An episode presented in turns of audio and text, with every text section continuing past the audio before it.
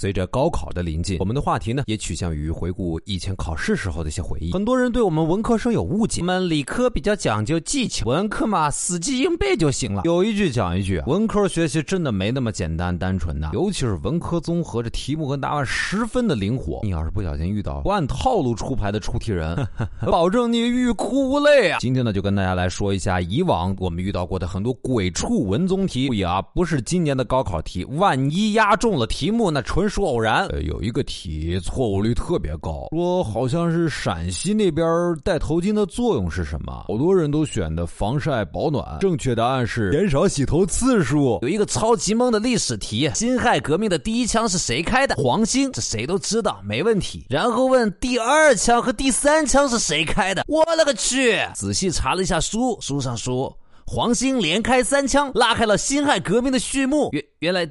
都是他开的。各位同学，记得读书真的要灵活运用啊！当年学地理的时候，地理老师为我打开了一条思考世界的新丝绸之路。他说，以前有道题目是这样：为什么当你游手好闲、无所事事的时候，你的母亲总会说，你就等着以后喝西北风吧？为什么说喝西北风不是喝东南风呢？正确答案是，东南风温暖湿润，而西北风凛冽还带着沙子，那相当于抽了你一记大耳刮子，呃，很可怕，很可怕。同样，地理题关注一下，包头和安。山既不是棉花产地，也不是麻的产。为什么一个重工业区要发展纺织业呢？Excuse me，我哪知道？加写了一堆，最后看答案是为了平衡重工业地区的职工性别构成的社会需要啊。重工业肯定是男的嘛？为了留住这些汉子劳动力，配套发展以女子为主的纺织行业，应该说是相当高明了。我做过一道题啊，文成公主为什么要选择在冬天出嫁？还给了一堆材料，也没有看出什么有用的信息。最后的答案是因为冬天啊，河面结冰，可以直接从河上走，节约时间。哈，逗我玩吧！哎呀，有一次做大题，为什么沙漠里的公路都是歪歪扭扭的？对呀，为什么？你不说我都没留意呀。你看看啊，没有地形阻拦，又没有城市要靠近，到底是为什么？你猜为什么？那是为了防止行驶在沙漠里的司机驾驶疲劳，歪一点，让他们保持清醒啊，亲。在陕西地区有一个习俗，就是挖个大坑，在坑里面建窑洞，这叫做地坑院。地坑院的中间。呢，一定要种一棵很高的树。有道题目就是问你种这棵树的作用，那到底是遮阴遮雨还是遮风沙呢？我选择了乘凉。你想想，一大家子人坐在树下乘凉，那个场面还是相当温馨。最后一个大大的叉号点醒了我，正确答案是防止外人摔进去。哎呦，有道题目问道路两旁的绿化带里面的植物种植的是完全不一样的，是什么原因呢？你猜答案是什么？答案是两个绿化带分管的领导是不一。一样的，我的天哪，这是一道什么题呀？有一次做文综测试，说阿根廷大量出口特别优质的蜂蜜，请问原因是什么？肯定是盛产蜂蜜啊！完以后，老师说啊，是因为当地人啊，他。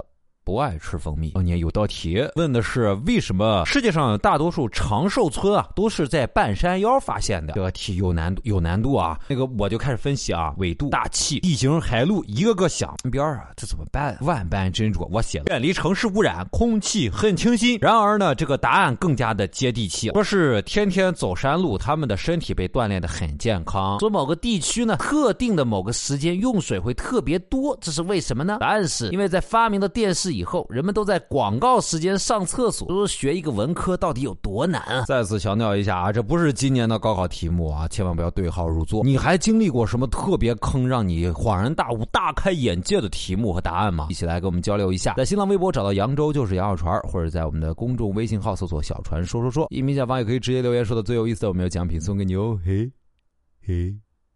船长的妈妈呢有三个孩子，老大叫大明，老二叫二明，请问老三叫什么？三明肯定不对，小明也不是，叫扬州。亏你聪明哎！我讲的不是我，正确答案叫虎克，虎克船长，呜哈呜哈，虎克船长，呜哈呜哈。